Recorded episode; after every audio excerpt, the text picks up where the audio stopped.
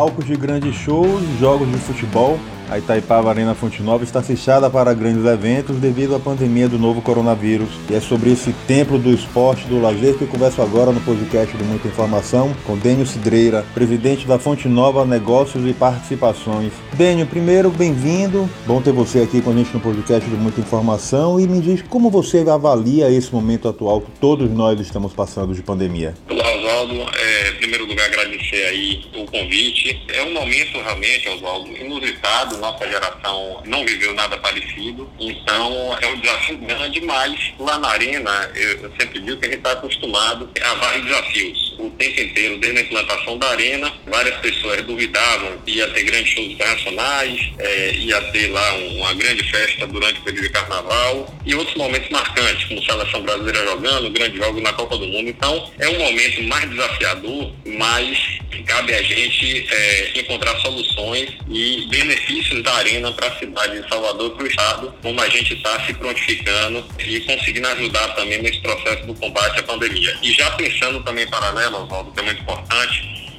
na nossa retomada. A Covid-19 gerou impactos na vida das pessoas, mas também no setor produtivo como um todo. Como lidar com essa situação, Dênio? É, que a gente tem que fazer é realmente se readaptar e rapidamente se reinventar. É, no caso da, da Arena, além da contribuição forte que a gente está dando aí para a cidade e para o Estado, tanto em campanha de vacinação, que nós tivemos cerca de, é, foram quase 14 mil acessos lá de carro, lá que foi um sistema, inclusive, muito positivo, Oswaldo, que eu acho que a gente pode repetir é, outras vezes, em determinadas circunstâncias, em conjunto com o município com o Estado da Bahia, é, e também no hospital de campanha, que a gente está lá se reconfigurando, é, no sentido do hospital de campanha, que é, a Secretaria de Saúde do Estado da Bahia vai implantar lá 100 leitos é, é de UTI e 140 leitos de enfermaria. Além desse processo todo, é, a gente já vinha experimentando na arena e se, se preparando, praticamente já estamos prontos, para ingressar em alguns setores do mundo virtual. Então, no caso da Arena Gays,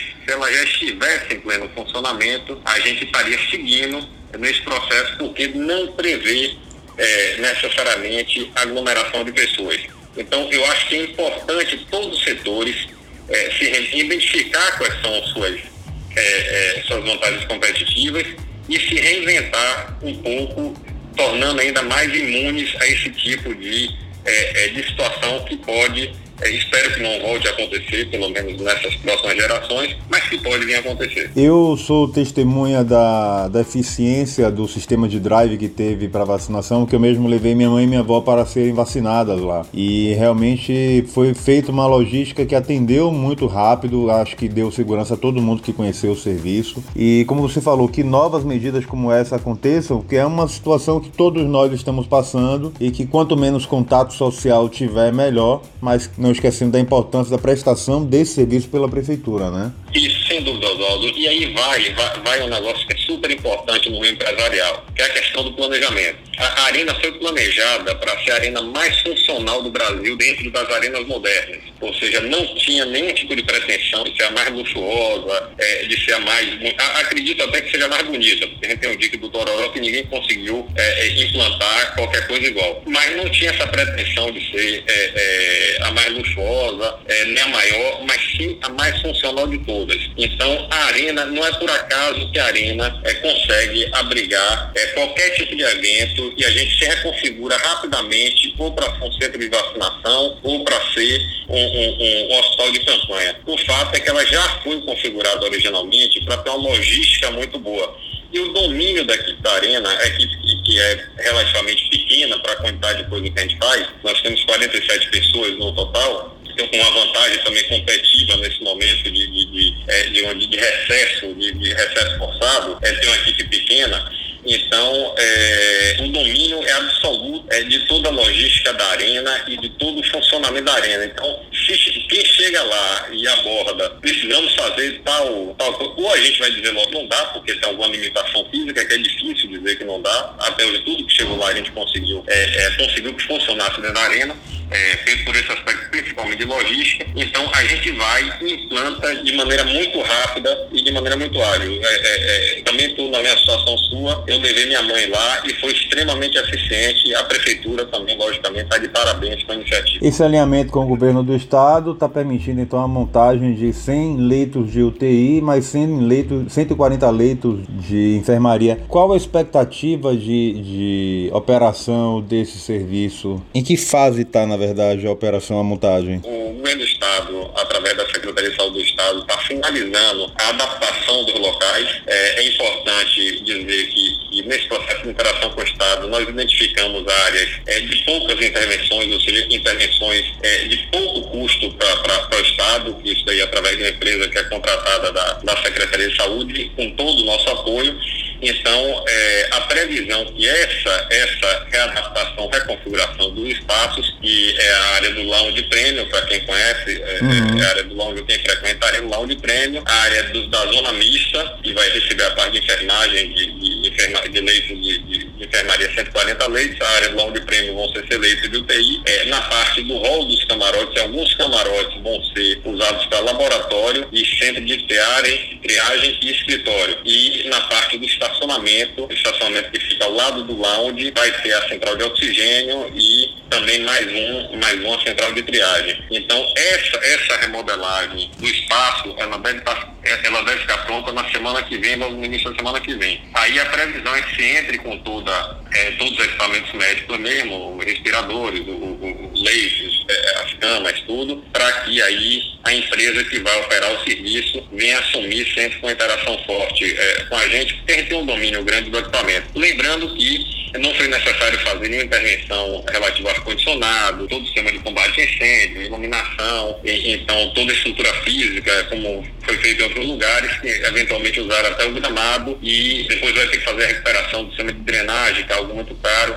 Então, foi um, um, a intervenção, o, o, Estado procurou identificar, em conjunto com a gente, uma forma que essa intervenção fosse o menos custosa possível para o próprio Estado. O que acaba sendo muito importante nesse momento de crise, já que há necessidade cada vez maior de investimentos. Mas voltando a falar sobre o, o mercado produtivo e, e, o impacto da crise, pequenos, médios, grandes empresários já estão sofrendo impactos diretos com essa pandemia. Na sua experiência de mercado, quem mais vai sentir o peso? Os pequenos, os micros? É, sem dúvida, é, os pequenos e os médios, e quem não, não fez a reserva de caixa para poder ter qualquer contratempo ou não trabalhava com estrutura otimizada, também vai sofrer bastante. De qualquer maneira, mesmo que a pessoa tivesse, a empresa de médio e pequeno porte tivesse com toda a estrutura otimizada, também tem esse período de recesso, é muito ruim para toda a cadeia de eventos. Agora, de qualquer maneira, tentando olhar um pouquinho para a parte do copo, mesmo que seja pouquíssimo cheio, a gente conseguiu, essa pandemia ocorreu depois do verão, depois do carnaval. Ou seja, eu sempre gosto de olhar no relativismo, poderia ter sido muito pior. Se a infecção chega no Brasil efetivamente antes do verão e antes do carnaval, por consequência do carnaval, aí sim teria sido muito pior. Então, agora cabe a gente, a gente tem, tem interação muito forte com toda, toda a cadeia de eventos, para que assim que seja possível, a gente, a gente tenha uma retomada forte. O, um dos principais setores impactados também é o setor de turismo, a cadeia de turismo que engloba várias áreas e vários setores. Esse vai ser um desafio muito grande de garantir a retomada do turismo como um todo e dos eventos de modo geral, não é isso? Isso, sem dúvida. A, cadeia do turismo, aí no meu ponto de vista, é, deveria estar, tendo uma atenção muito especial por parte de todo o setor público, dos órgãos federais, estaduais e municipais e seu respectivo é, apoio legislativo, porque é, é, uma cadeia importantíssima de geração de emprego, de, de geração de renda para a cidade, o estado e o país, e ela não pode ser simplesmente afetada de maneira fortíssima, como está sendo, talvez uma das mais afetadas, e ter uma retomada lenta, ou seja, é, isso aí deveria estar tendo uma atenção realmente maior, porque é uma, se não for a cadeia mais afetada, é uma das cadeias mais afetadas. Vai demorar para a gente ter uma, um retorno à normalidade da vida, aos eventos acontecendo? Dá para ser otimista no meio de um cenário de imprevisibilidade como a gente vive hoje? Oswaldo, eu, eu sempre comento que a gente se prepara para o pior e planeja também para o melhor. Né? Então, veja o seguinte, é, tem alguns cenários, a questão de é, é, aparecer algum remédio com, com eficácia comprovada. É, vacina, eu acho que vai demorar mais um pouco. De qualquer maneira, no caso da Arena, o que é que a gente está fazendo? A gente já está com interação forte, é, inclusive o próprio Esporte do Bahia, que é o time que tem mando de campo lá, para demonstrar e junto com ele fazer um, um, uma ação é, também eficaz perante o, os órgãos competentes, mostrando que, pela característica de setorização da Arena, a gente pode, na retomada, abrir um público reduzido por setor, garantindo é, espaço suficiente para as pessoas manterem uma certa distância uma para outra. E eu sempre digo, se as pessoas quiserem ficar aglomeradas de qualquer maneira, vai ficar aglomerado no bar, vai ficar aglomerado no meio da rua, vai ficar aglomerado em qualquer lugar é, é, que, que, ele esteja circulando. Né? Na, a partir do momento, você levando em consideração na retomada, é bom frisar, eu não estou falando no momento atual, estou falando no momento da retomada.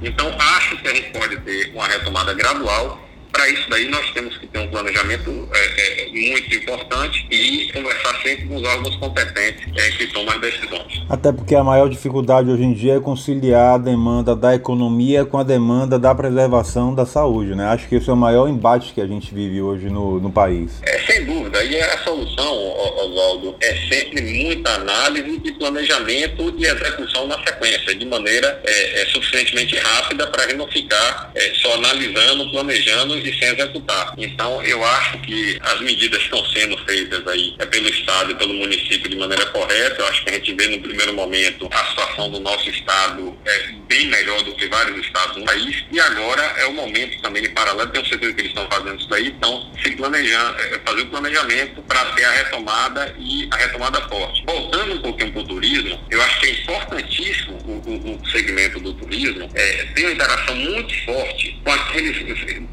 equipamentos hoje na Bahia com capacidade de atrair muito turista, que é o Centro de Convenções e, e a Fonte Nova. Então, isso nós fazemos parte da Salvador Destination justamente para ter essa interação. Então, para ter um plano de retomada é, é muito forte, assim que for, é, que se permitir que tenha essa retomada realmente dos grandes eventos. E o foco principal deve ser o mercado local, o mercado nacional, já que o restante do mundo também vai estar voltando de uma crise, cada um de uma forma e de uma intensidade, né? Mas a expectativa é de que o, o trade internacional demore um pouco mais para reagir aí na realização de grandes eventos. Isso, perfeito. É, aí, Oswaldo, eu acho que a gente tem uma, tem uma vantagem que é, a economia interna do Brasil, ou seja, o, o, a, a, circulação interna do Brasil, ela sempre foi muito forte. É, a verdade é que a gente não conseguiu desenvolver, no aspecto do turismo, esse fluxo internacional como tem outros países que são extremamente dependentes. Então, a gente tem uma economia suficientemente forte dentro do país para manter os níveis ou retomar os níveis de turismo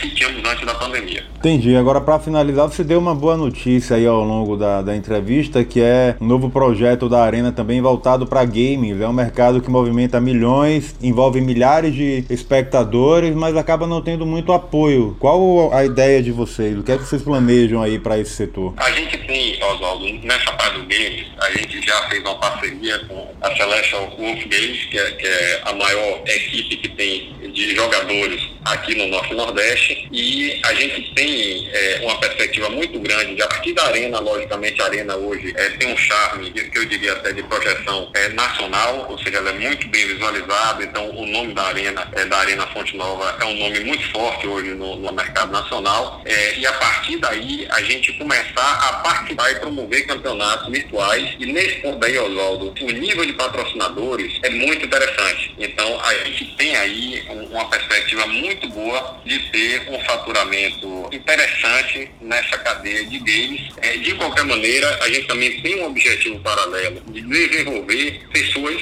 se possível de baixa renda, que tenham habilidades, jovens que tenham habilidades natas nesse, nesse setor daí e gerar também um, um, grande processo de inclusão social. A gente tem aí uma interação forte com o SESI Senai também é, é, sobre a parte robótica, então te convido já quando a gente puder voltar a interagir de maneira mais próxima para você dar também fazer uma visita lá nessa área toda, era, um, era o Long Norte, ele está absolutamente configurado lá, inclusive com cabine de stream para jogos é, à distância. Tem algumas áreas que tem com locutor, aí tem os comentaristas, todo aquele processo realmente de games, mas nada que signifique, obrigatoriamente, é, aglomerações grandes. De qualquer maneira, tem grandes eventos que podem, inclusive, usar a arena inteira, que são grandes sinais de campeonato, que chega a se usar é, no, no, mundo e no Brasil, lá no Allianz Parque já teve um momento, a empresa de Roberto Medina também vem investindo muito forte nisso daí, que chega a usar a arena inteira. Então são várias configurações, mas tem várias configurações que têm rentabilidade bem interessante e não tem aglomerações. Dênio, quero agradecer a você as informações, o papo, desejar boa sorte. Como eu falei, estamos vivendo todos nós um momento muito delicado e muito novo, mas que todos nós consigamos sair mais fortalecidos dessa pandemia e que cada um se reinvente da sua forma para que o mercado seja mais promissor e a população tenha mais emprego e renda, que é um desejo de todos, né? Meu desejo, Oswaldo, é que a gente aproveite esse momento de crise e aprenda mais,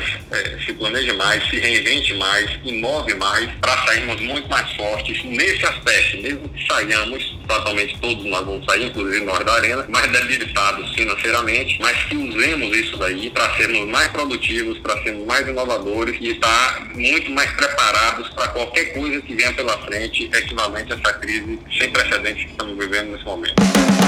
Siga a gente nas nossas redes sociais e até o próximo podcast.